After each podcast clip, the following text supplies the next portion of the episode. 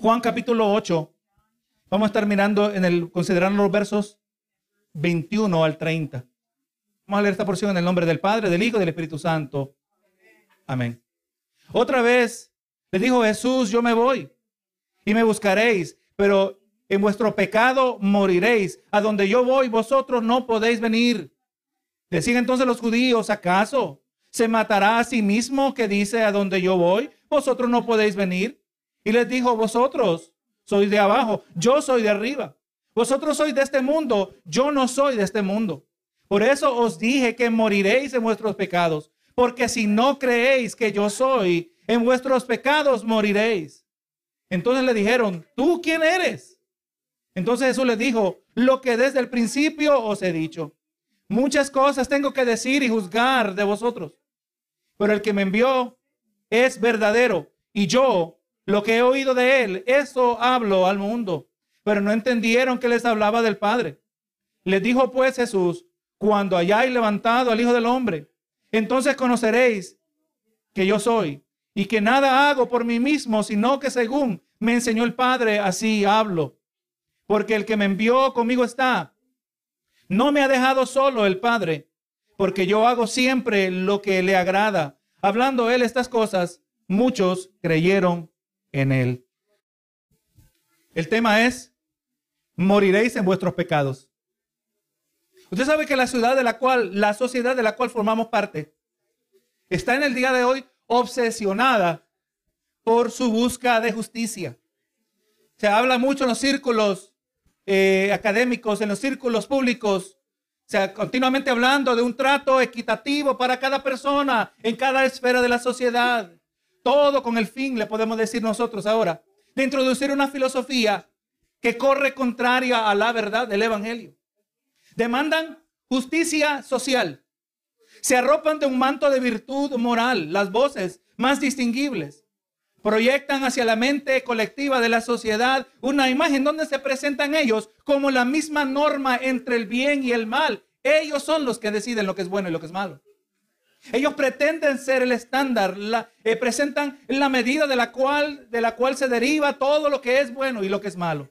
Y lo malo, según ellos, es todo aquello que corre contrario a lo que ellos dicen. Realmente, hermano, eso es lo que estamos viviendo en el día de hoy. Es una de las maneras que el cristianismo está bajo ataque. En, en, el pensamiento público, en la mente colectiva, gloria a Dios, todas las religiones tienen un igual lugar. Pero cuando nosotros hablamos de Jesucristo como el único camino, gloria a Dios, nosotros somos los que estamos equivocados. Nosotros somos, aleluya, los arrogantes. Cuando nosotros no, no somos los autores del mensaje, nosotros simplemente somos portadores del mensaje, ¿verdad? Gloria a Dios. Sepa, hermano, que esto es, lo el más reciente, o simplemente es el más reciente ejemplar de la calamidad moral que siempre ha caracterizado a la raza humana. En el día de hoy se dice que el ser humano nace bueno y, y si este ser humano que nació bueno eh, evita las influencias negativas de ciertas facetas de la sociedad, cada uno será capaz de hacer mucho bien y hasta capaz de cambiar este mundo. No nos debe sorprender que esta humana manera de pensar corra en directa oposición al Evangelio. Usted sabe que Romanos 3:23 nos dice, Romanos 3:23, dice, que, todos hemos pecado. ¿Cuántos hemos pecado? Todos hemos pecado. Gloria a Dios. Y por esto estamos separados de Dios. Lo hemos dicho en esta manera, nosotros no somos pecadores porque pecamos. Pecamos porque somos pecadores. Pecamos porque nacimos pecadores. El salmista David, vamos mirando aquí aún eh, tan remotamente al comienzo de la historia de, la redención de, la humanidad. Eh, el salmista David traza el origen de la naturaleza pecaminosa hasta el mero momento del comienzo de nuestra existencia. Salmo 51.5 dice, he aquí en maldad he sido formado y en pecado se concibió mi madre. Hermano, basado en esto podemos concluir que la presencia del pecado, la presencia de nuestra naturaleza pecaminosa ha estado presente aún a un nivel de existencia microscópico, hermanos. Del momento que llegamos a ser, allí estaba presente la calamidad que ha estado presente por generaciones, comenzando con la primera generación humana, Adán y Eva. Le recuerdo, hermano, Si usted cree literalmente lo que dice el libro de Génesis, usted no puede creer en los cavernícolas. A menos que usted decida que Adán y Eva eran cavernícolas, ¿verdad? Pero ellos no eran seres primitivos. La palabra dice que fueron un hombre y mujer, ellos colectivamente fueron hechos a imagen y semejanza de Dios. Y en un estado de perfección siendo creados, lamentablemente pecaron. Y el pecado introducido, la contaminación a la raza humana y tantas consecuencias que vemos hasta el día de hoy. Hermano, cada vez que usted vea en las noticias que viene un huracán, acuérdese de Adán y Eva. Pero que casi nunca pensamos así, ¿verdad? Pero la, la misma creación ha sido corrompida a causa del pecado que originó en el huerto del Edén, lamentablemente. Cada vez que escucha de un terremoto, cada vez que escucha de cualquier catástrofe natural, la creación no está en su estado original. Y la creación simplemente de manera visible representa el caos que hay dentro del corazón humano. El caos, gloria a Jesús, que se introduce, que está presente en todos nosotros. Nosotros nacimos con el pecado. Nacimos con la maldad de nuestros corazones. Lo siento, gente de la sociedad. Nosotros no nacimos buenos. La Biblia dice lo contrario. Todo esto, hermano, es para poder comprender el siguiente concepto que lógicamente sigue de acuerdo a la palabra. Si todos nosotros nacimos pecadores, si no todos nosotros nacimos con esa semilla, esa inclinación hacia hacer lo malo, todo ser humano está bajo condenación. Y más vamos a agregar, todo ser humano ya ha sido condenado. Vamos a desarrollar eso más adelante. Y esto es exactamente lo que Jesús nos va a estar ilustrando por medio de los versos que están bajo nuestra consideración. Ahora quiero desarrollar tres puntos principales que van a sobresalir a lo largo de esta predicación. Número uno, vamos a ver que es posible buscar a Cristo en vano. O sea, es posible buscar a la persona correcta por las razones equivocadas y todavía aún así perderse. Segundo, vamos a mirar la alarmante realidad espiritual que todo que declara que todo ser humano en existencia no está esperando una futura condenación, como ya dijimos, porque ya ha sido condenado. Es la realidad, hermano. El que no confía en Cristo, el que no depende de Cristo, usted vaya y mire, este no es creyente, no es creyente. Usted podría ir diciendo, y no lo decimos de manera fría, sino un sentido práctico para que nos demos cuenta de cuán alarmante es esto. Ya ha sido condenado. Si no ha venido a Cristo, ya fue condenado. No está para ser condenado, ya ha sido condenado. Tercero, veremos que Jesús hace un contraste entre la naturaleza de Dios y la naturaleza del hombre. Ahora, hermano, ahora en estos versos que estamos mirando en esta noche, recordemos que nos encontramos en el centro de un largo registro de la interacción que tuvo Jesús y los judíos religiosos. Donde Jesús, ya se, la, la que miramos la semana pasada, en los versos anteriores, se presentó como la luz del mundo. Luz para un mundo en tinieblas, un mundo bajo corrupción moral. Jesús hizo una invitación a seguirle y no andar en tinieblas. Aleluya. Y tener ahora participar de aquella luz que produce vida. Eh, algo que había dicho en unas escenas anteriores, en el capítulo, el capítulo anterior, gloria a Dios, donde dijo Jesucristo, verá que el que cree en mí, de su interior correrán ríos de agua viva. Aquí dijo Jesús en el capítulo 8 que el que cree en él, gloria a Dios, tendrá la luz de la vida. Por un lado nos da agua que produce vida, por otro lado nos da luz que produce vida. Vida, ¿y qué clase de vida produce Jesús? Vida en abundancia. Vida como estamos hablando unos minutos atrás. Vida llena de gozo. Gozo que sabemos que origina, que viene de parte de Dios, porque no depende de lo que está pasando a mi alrededor. No depende de lo que están diciendo en las noticias. No depende si yo considero que me está yendo bien o me está yendo mal. Depende completamente de mi relación con Dios. Depende de mi comunión con el Señor. Si yo estoy cerca de Dios, si yo me siento cerca de Dios, si yo sé que Dios está cerca de mí, todo está bien. Lo dijo el salmista, aunque mi padre y mi madre me dejaran, con todo Jehová me recogerá. Si usted tiene a Dios, usted tiene todo lo que necesita. Así que hermano, esa invitación la hizo Jesús. Para que ya no, para que le siguieran a Él, para que nosotros le sigamos a Él, para no andar en tinieblas y tener la luz que produce vida. Usted se puede imaginar, hermano, cómo estaba ese hombre eh, llamado Saqueo que tuvo esa experiencia personal con Jesucristo. Ese hombre no salió triste de esa interacción, ¿verdad que sí? El hombre que había sido ladrón con licencia, Ahora se había convertido en hombre muy generoso. Iba, iba a devolver multiplicado lo que él había robado. Mire la mujer samaritana que estaba, hermano, una mujer en pecado y entendió, tuvo un encuentro con Jesús. Hermano, y fue efectiva. Al punto que la gente de Samaria, muchos creyeron en él y ellos también, aleluya, dijeron, ahora creemos, lo hemos visto, que él es el Mesías. Esto es lo que produce la luz del Evangelio. Es lo que debe estar presente en usted, hermanos. ¿Dónde están los ríos de agua viva? Deben estar ahí presentes, hermano. Bueno, déjame ver, hermano, de ver dónde los dejé. No, no, no, no puede ser así, hermano. El gozo del Señor es mi fortaleza. Yo entiendo si usted me dice que se siente débil, ok. Pero si usted no se siente débil, debe sentirse gozoso en el Señor. Porque esto produce vida. Vida en abundancia.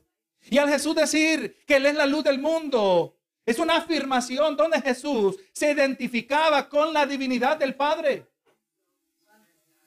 A quien Él había afirmado en ese mismo, la misma escena que miramos la semana pasada, afirmó que ellos no conocían al Padre. Jesús se identificó como Dios, como el Mesías, pero ellos, más bien a él, le llamaron mentiroso. Eh, lo consideraban que era un farsante al decir que su testimonio no era verdadero. Imagínense, hermano, ¿cuán es la, eh, cuál es la ceguera del hombre. ¿Cuánta ceguera produce el pecado, el orgullo? ¿Usted quiere ver a un pecador, un pecador, pecador? Mire una persona orgullosa. Amén. ¿Quiere ver a un pecador que no puede parar de pecar? Es uno que no quiere bajarse del lugar que se ha elevado.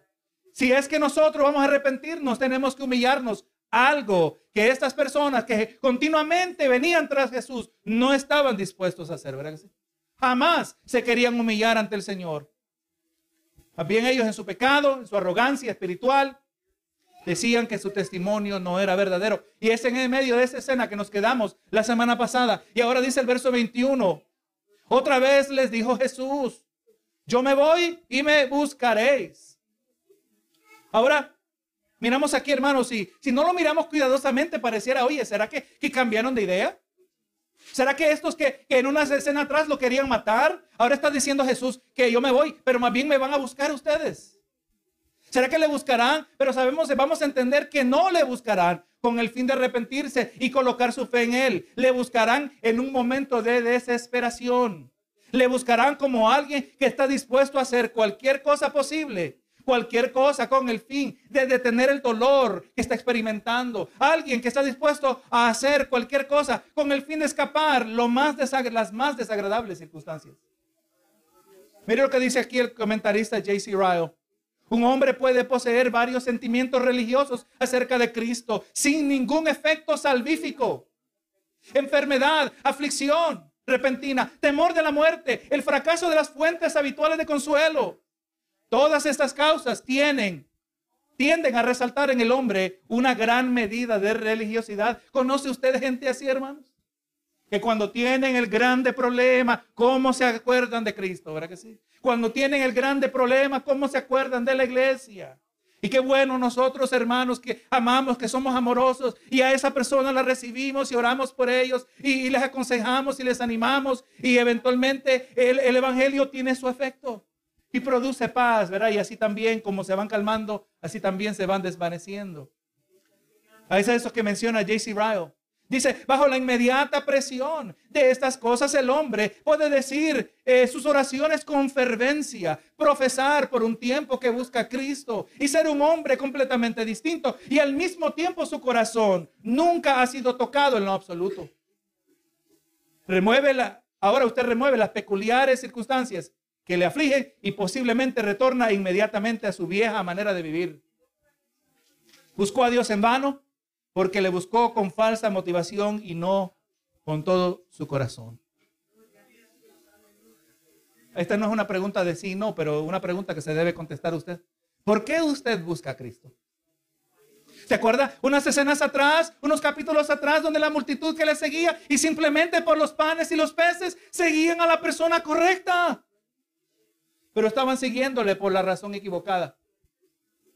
Cristo no es el resuelve problemas. Él no es simplemente el alivia dolores. Es el creador del universo. Todas las cosas fueron creadas por medio de Él y para Él. Bendito Jesús. Y la palabra nos dice que cuando nosotros venimos a Jesús, no vengamos buscando un resuelve problemas, vengamos a doblar, doblegar nuestros corazones, nuestras rodillas, porque la palabra dice que un día toda lengua, toda rodilla se doblará y toda lengua confesará que Jesús es el Señor. Vengamos a Cristo por las razones correctas. Vengamos a humillarnos delante de nuestro Señor, el Rey de Reyes y Señor de Señores. No sea como dice el Salmo al ojo, el Salmo 2, eh, besad al Hijo, no sea que se enoje. Es lo que dice el Salmo 2. Humillémonos ante el Hijo de Dios. No sea que un día tengamos que descubrir la furia de Él. Pero lamentablemente Jesús está diciendo a estos duros corazones, le está diciendo, me buscáis, me buscáis, pero yo sé que me buscaréis, y ahora le dice, pero en vuestro pecado moriréis. Ahí está el título, hermano. No, no se preocupe que yo no me inventé que quería hacer rajatabla hoy. Es lo que dijo Jesús. En vuestro pecado moriréis. Algunos buscan a Cristo en vano. Cristo no les es a ellos de ningún efecto. Estas palabras de Jesús son unas que están diseñadas para traspasar el alma. Presentan una de las más claras acusaciones contra los religiosos de Israel, los, religiosos del pueblo. Solo poseen un enchapado de virtud y rectitud, ocultando el verdadero contenido del corazón. ¿Cuánta gente hay así en el día de hoy, hermano? Se paran en los altares, se paran en los púlpitos, abren las Biblias, hablan eh, supuestamente como que fueran hijos de Dios, pero simplemente es una externa capa, una máscara que llevan fingiendo que son verdaderos hijos de Dios. No están viviendo en sometimiento a la palabra de Dios. Todavía hay fariseos en el día de hoy Conozcamos su palabra, la palabra de Dios, para poderlos identificar. En Mateo 23, 27, Jesús habla a este mismo grupo y le dice, ay de vosotros, escribas y fariseos, hipócritas. Ahí tiene el punto de exclamación. Les llamó y no les dijo hipócritas. Les dijo hipócritas. ¿Alguna vez usted le ha hablado así a alguien? Con el celo de Dios, con el de nuevo. Ustedes pecadores, ustedes son unos hipócritas. Es, hermano, palabras que tenían que traspasar el alma. Los religiosos, ustedes son hipócritas porque sois semejantes a sepulcros blanqueados, pero que por fuera, a la verdad, se muestran hermosos, mas por dentro están llenos de huesos, muertos y de toda inmundicia. Usted se, se imagina cómo le habrán ardido las orejas a ellos sabiendo que esta acusación era verdadera. Y dice, así también vosotros, por fuera, a la verdad os mostráis justos a los hombres, pero por dentro está lleno de hipocresía e iniquidad. Los mayores pecadores eran aquellos que estaban cuestionando y acusando a Jesucristo. Ellos le buscaban, le iba, Jesús está diciendo, me buscaréis, pero ustedes van a morir en su pecado. Hermano, la palabra también nos dice al otro lado, en Isaías 55, 6 palabras dichas al antiguo, al pueblo de Israel en el antiguo pacto, siguen siendo ciertas en el día de hoy. Buscad a Jehová mientras pueda ser hallado. Llamadle en tanto que está cercano. ¿Cuándo vamos a venir a Cristo? Mientras la invitación todavía sigue vigente. Buscar al Señor mientras la iglesia sigue abierta. No tome por sentado que siempre tendremos esta libertad para adorar al Señor como la gozamos en el día de hoy. Buscarle mientras pueda ser hallado. Hay una persona que estaba mirando que, falleció. Una persona que había quedado que iba a venir a la iglesia. Así pasa, buscarle mientras tiene la invitación, porque cuando mueres ya no hay invitación. Esa persona, a menos que algo inesperado hubiera acontecido en sus últimos momentos de vida, esa persona lamentablemente está en el infierno ahora mismo. Buscarle mientras pueda ser hallado. Mientras estas puertas están abiertas, nos dejan entender que la invitación sigue vigente, ¿verdad que sí? Y decimos esas puertas porque no todas las puertas de todas las iglesias traen esta invitación, lamentablemente. Jesús dijo, continuó diciendo, a donde yo voy, vosotros no podéis venir. Jesús, ya miramos, Jesús es luz y ellos tinieblas. Dos realidades que no son compatibles, que no pueden coexistir. El mismo apóstol Pablo refiriéndose a esta realidad. En segunda de Corintios capítulo 6, verso 14 al 15. Un pasaje muy conocido que lleva muchas aplicaciones, solo tiene una interpretación. Pero dice, no os unáis en yugo desigual con los incrédulos. ¿Qué compañerismo tiene la justicia con la injusticia? ¿Y qué comunión la luz con las tinieblas? Es lo que está hablando Jesús, ¿verdad? ¿Y qué concordia Cristo con Belial? ¿O qué parte el creyente con el incrédulo? Ustedes le está diciendo, yo soy la luz del mundo. Ustedes están en tinieblas. Y usted sigue leyendo este capítulo, no lo vamos a cubrir hoy. Es aquí donde Jesús le llama hijo del diablo. Benito Jesús. Ellos eran hijos del diablo. Jesús es el hijo de Dios. Y el hijo del diablo y los hijos de Dios no tienen compañerismo. La luz y la oscuridad no son compatibles. Nada más usted trae la luz, la oscuridad se desvanece. No pueden coexistir. A donde yo voy, vosotros no podéis venir. Y ahora en el 22 dice, decían entonces los judíos, ¿acaso se matará así Cristo a sí mismo? Que dice, a donde yo voy, vosotros no podéis venir.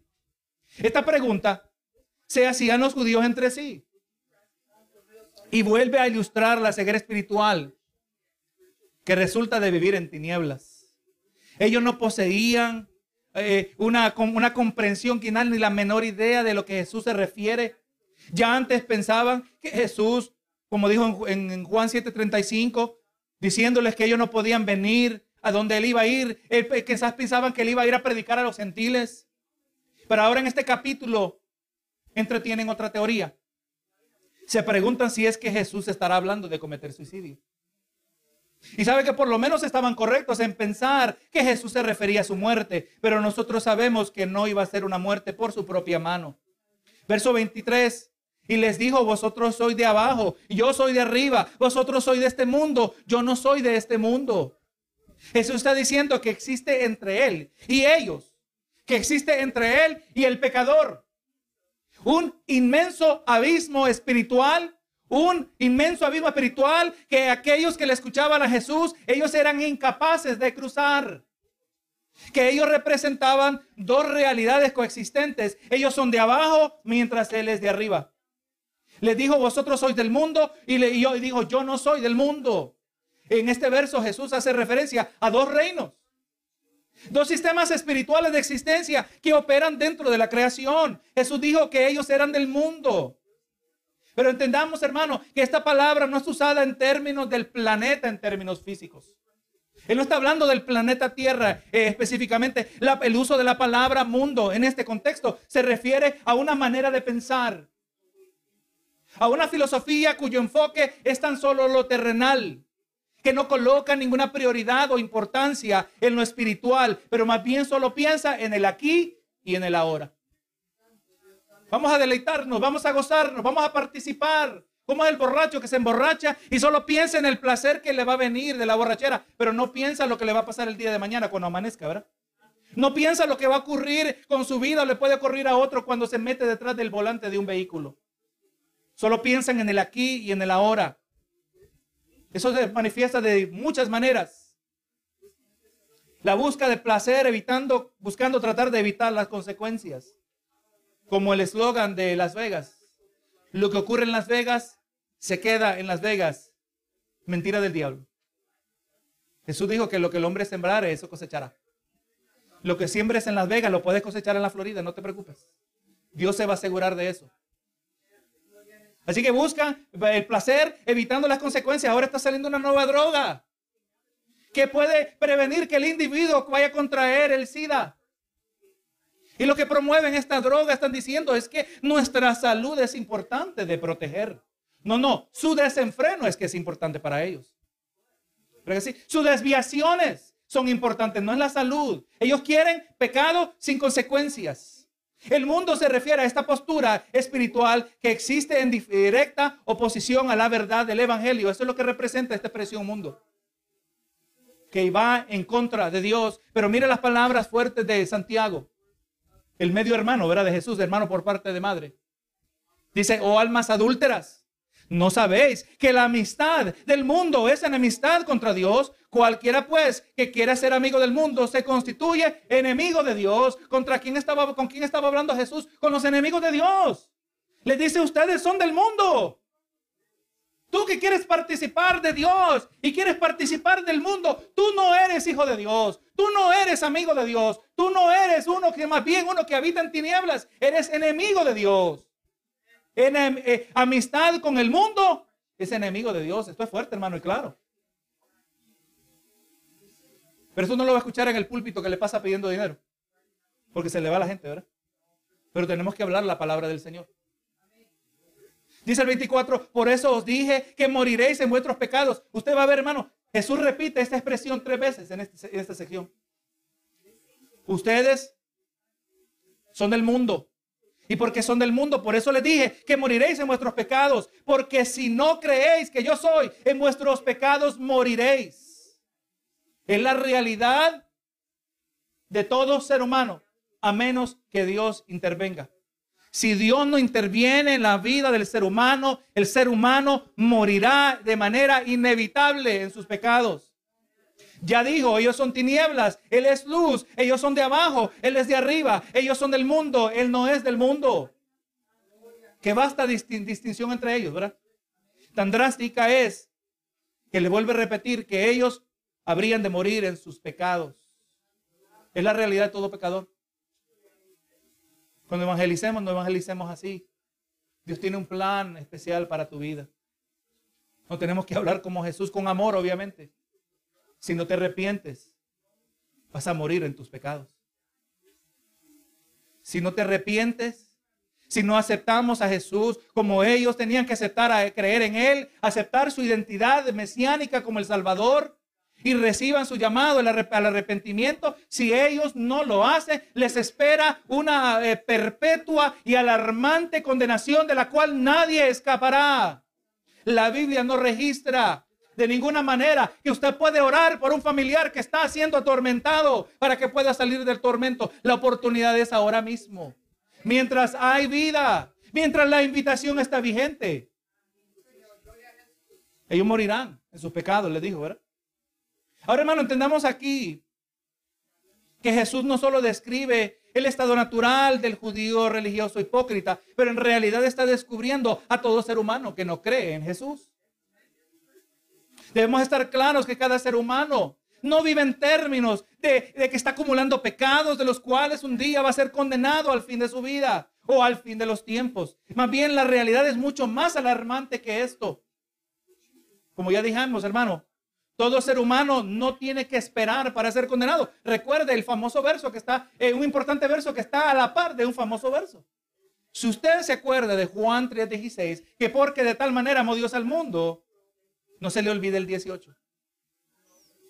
Dice, el que en él cree no es condenado, pero el que no cree ya ha sido condenado. Porque no ha creído en el nombre del unigénito Hijo de Dios. Y cuando está hablando, hermano, está hablando de un escribiendo a una persona que está en un continuo estado de rechazo. Mira, te invito a la iglesia, no quiere venir, está rechazando activamente a Jesús. Te llama al arrepentimiento, arrepiéntete, lo dejo para mañana. Y continuamente está rechazando a Jesús. No importa qué amigable sea la persona, no importa qué servicial sea la persona. Si no deposita su confianza en Jesús, no está creyendo y por lo tanto ya está condenado. Hermano, esa es la realidad. El que no cree ya ha sido condenado. La diferencia, ¿verdad? Diciendo, en otras palabras, sigue muerto en sus delitos y pecados. De esa condición fuimos rescatados nosotros. Estábamos muertos, éramos ciegos, éramos enemigos, éramos amigos del mundo, éramos enemigos de Dios, éramos tinieblas. Estábamos en oscuridad y de ahí el Señor hizo el milagro. Es un milagro que estamos aquí. Es un milagro que hemos nacido de nuevo. No se preocupe que jamás haya visto a alguien que ha sido resucitado de los muertos. Usted ha visto mayores milagros aún todavía. Que tomar a alguien que era enemigo de Dios, hijo del diablo. Y ahora somos hijos de luz. Ese es un mayor milagro del cual podemos ser partícipes a lo largo de esta vida cuando vemos a otras personas que vienen a Cristo. Cuando vemos esta realidad expresada en nuestros propios corazones. Ahora en medio de estas palabras, ahora dice el 25, y entonces le dijeron, ¿tú quién eres? Entonces Jesús les dijo, lo que desde el principio os he dicho.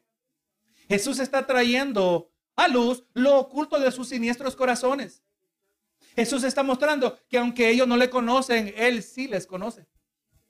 Jesús está sacando sus trapos a la luz. ante, ante los ojos de todos los que están presentes. Ellos no teniendo ninguna defensa, se limitan a hablarle de manera de burla. ¿Y tú quién eres? En otras palabras, ¿qué te crees tú para decirnos estas cosas? ¿Quién te crees que eres? Entonces Jesús les dijo, ¿verdad? Lo que desde el principio os he dicho. Aquí Jesús posiblemente está refiriendo, haciendo referencia a lo que dijo anteriormente en este diálogo. Él había dicho, yo soy la luz del mundo. ¿Quién tiene la habilidad de señalar el pecado? No uno que anda en tinieblas, sino el que anda en luz. Se lee capítulo 7, ¿verdad? De Mateo. Mucho le gusta citar ese verso fuera de contexto.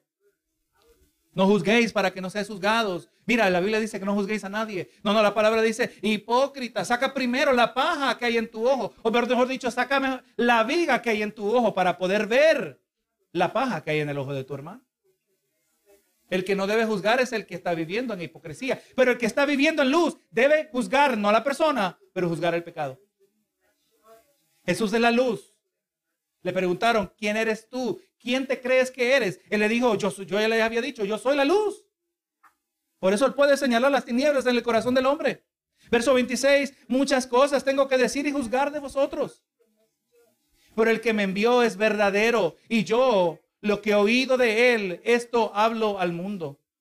En efecto, Jesús está diciendo que él tiene mucho más juicio que puede pronunciar sobre ellos. Y a cada acusación ya miramos que ellos respondían con burla o rechazo. Le acusaron de mentiroso.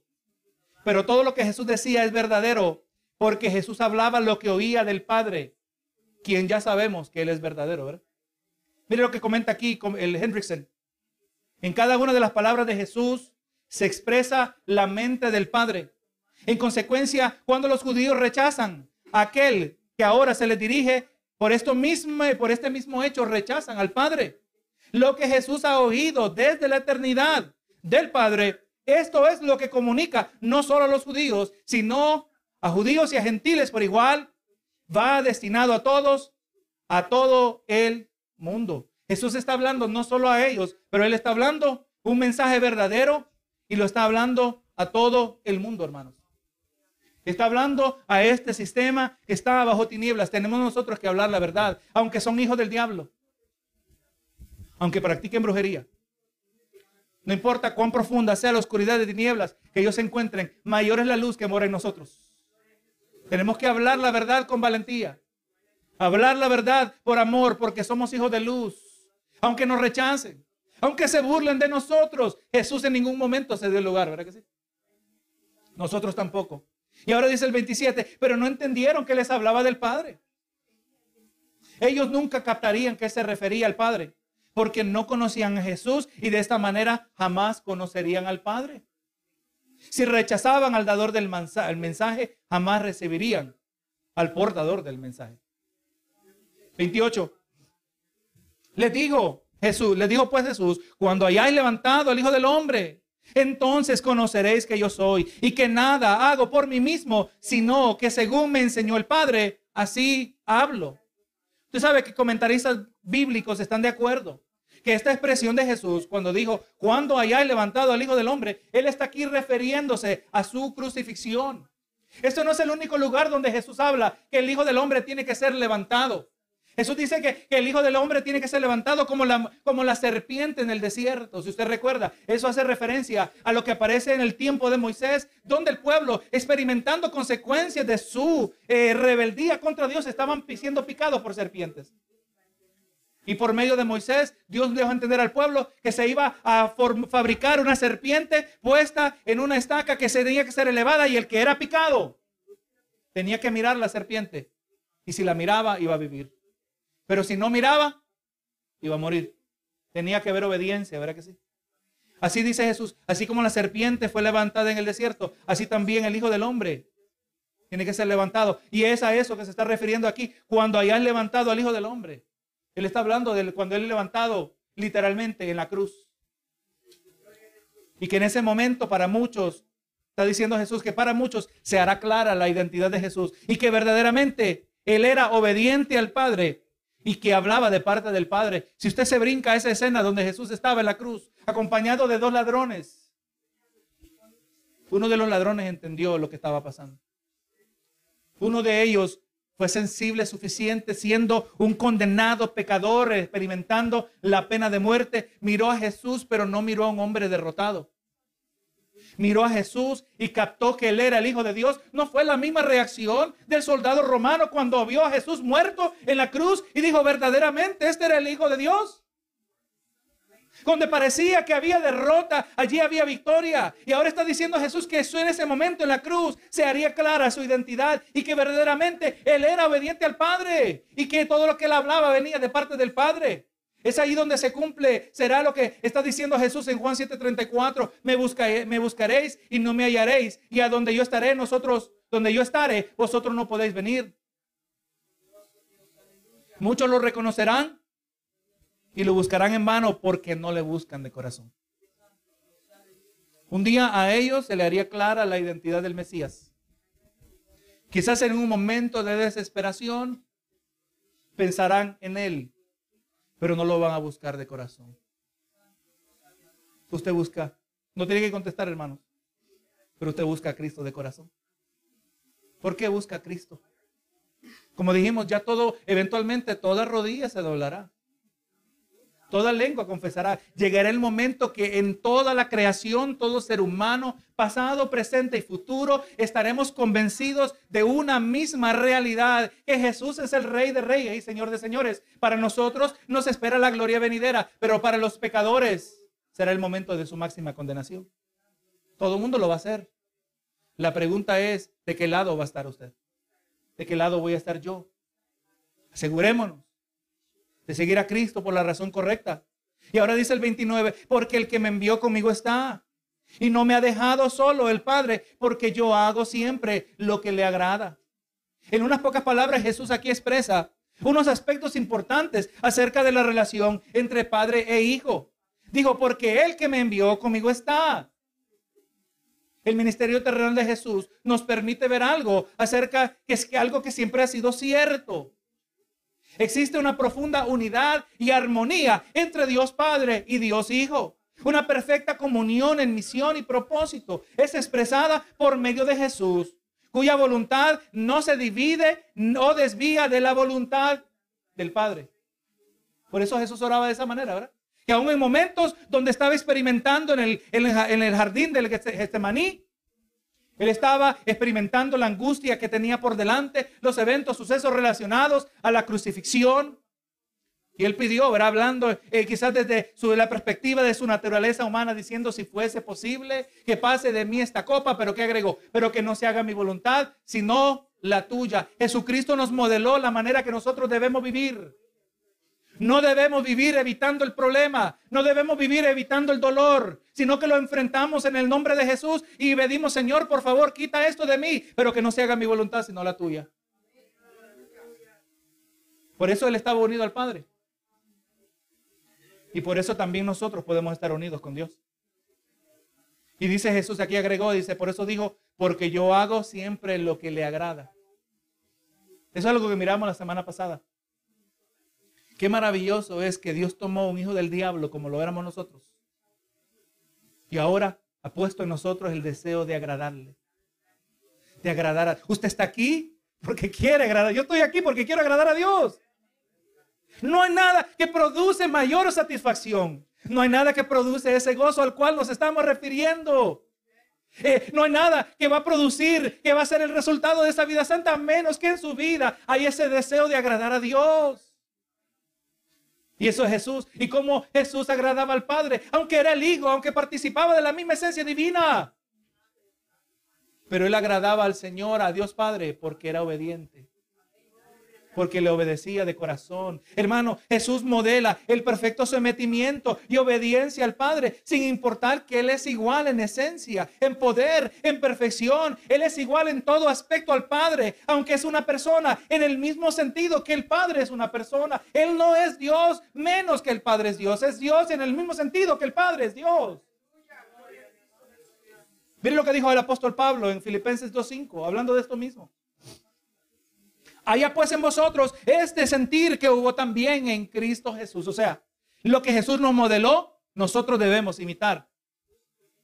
el cual, en siendo en forma de Dios, no estimó el ser igual a Dios como cosa de que aferrarse, sino que se despojó a sí mismo, tomando forma de siervo, hecho semejante a los hombres, y estando en la condición de hombre, se humilló a sí mismo, haciéndose obediente hasta la muerte, la muerte de la cruz. Por lo cual, Dios también lo exaltó hasta lo sumo y le dio un nombre que es sobre todo nombre. Así como Jesús, siendo de tan elevado estado, él no dijo, no, yo no puedo hacer lo que me están presentando.